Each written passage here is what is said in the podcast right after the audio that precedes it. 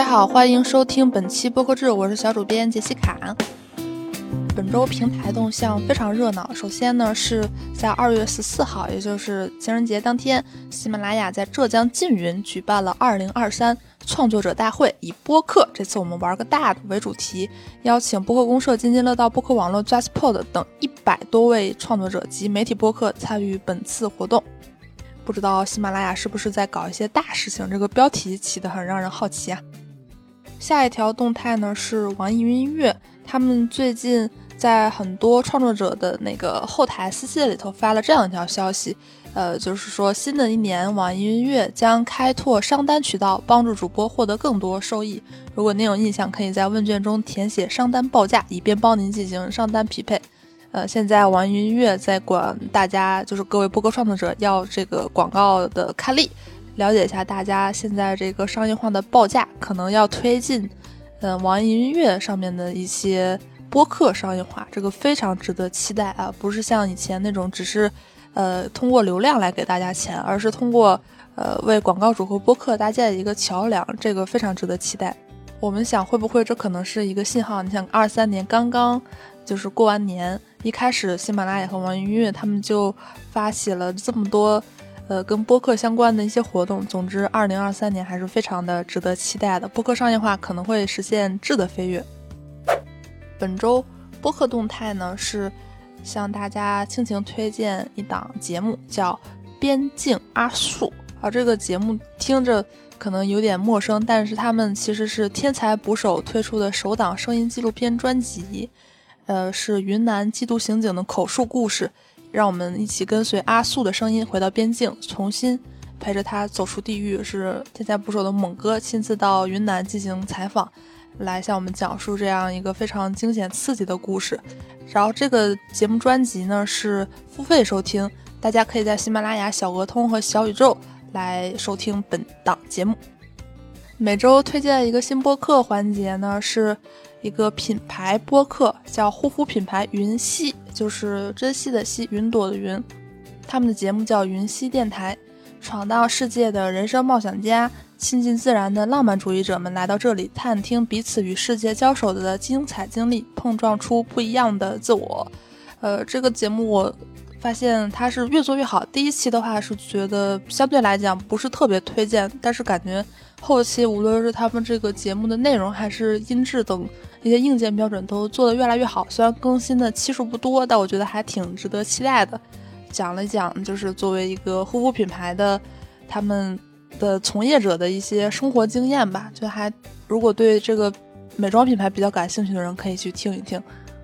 然后大家可以在网易云音乐、喜马拉雅和小宇宙收听本期节目。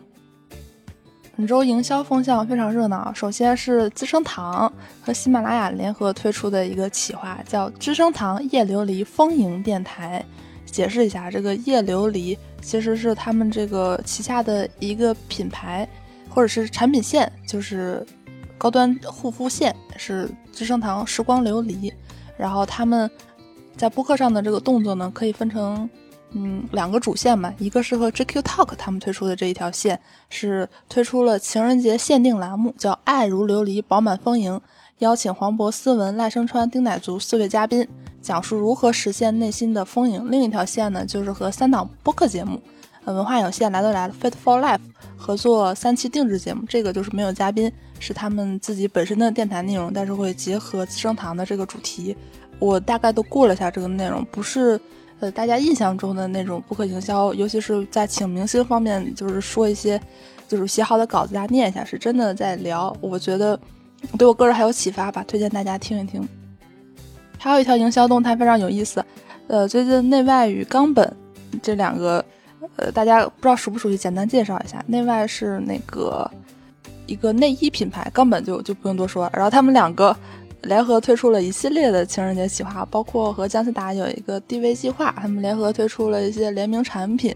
那在播客上有一个动作比较值得注意的呢，就是与离西利比多豆瓜切菜路人抓马基本无害合作了四期定制节目，从更丰富的角度听听爱的舒适与透明。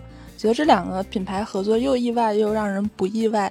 呃，他们也是之前都有过一些和播客相关的合作，尤其是内外，我记得和随机波动推出过一系列节目，口碑非常好，非常值得期待吧？应该都在二月十四号这天都上线完了，大家可以去听一听。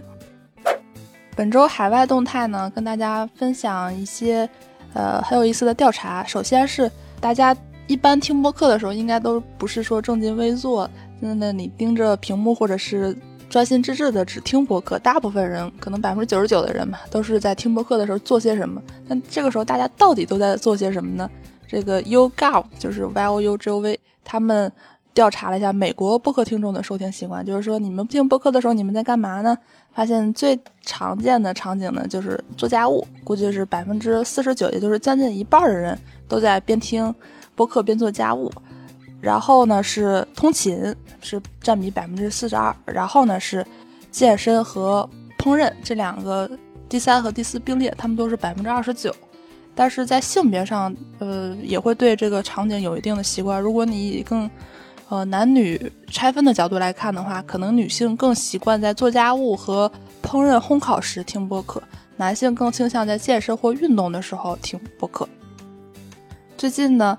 呃 r e p h o n i c 他们对于 Spotify 与苹果播客上的上榜节目进行数据分析。现在每个平台都会有它的这个排行榜嘛？那现在的这个播客，它的发现机制相对其他媒介还是比较落后的。r e p h o n i c 他们就是想了解一下什么样的节目更容易上榜。综合数据分析，有一些很有意思的结果，比如说 Spotify 上面排名比较靠前的节目，往往是较新的节目。呃，在节目类型方面呢，无论是 Spotify 还是苹果播客，社会文化、喜剧和真实犯罪都是最受欢迎的节目类型。而且呢，排名靠前的节目往往是每周更新，更新频率非常重要。好，以上就是本周播客动态，我们下周再见，祝大家情人节快乐！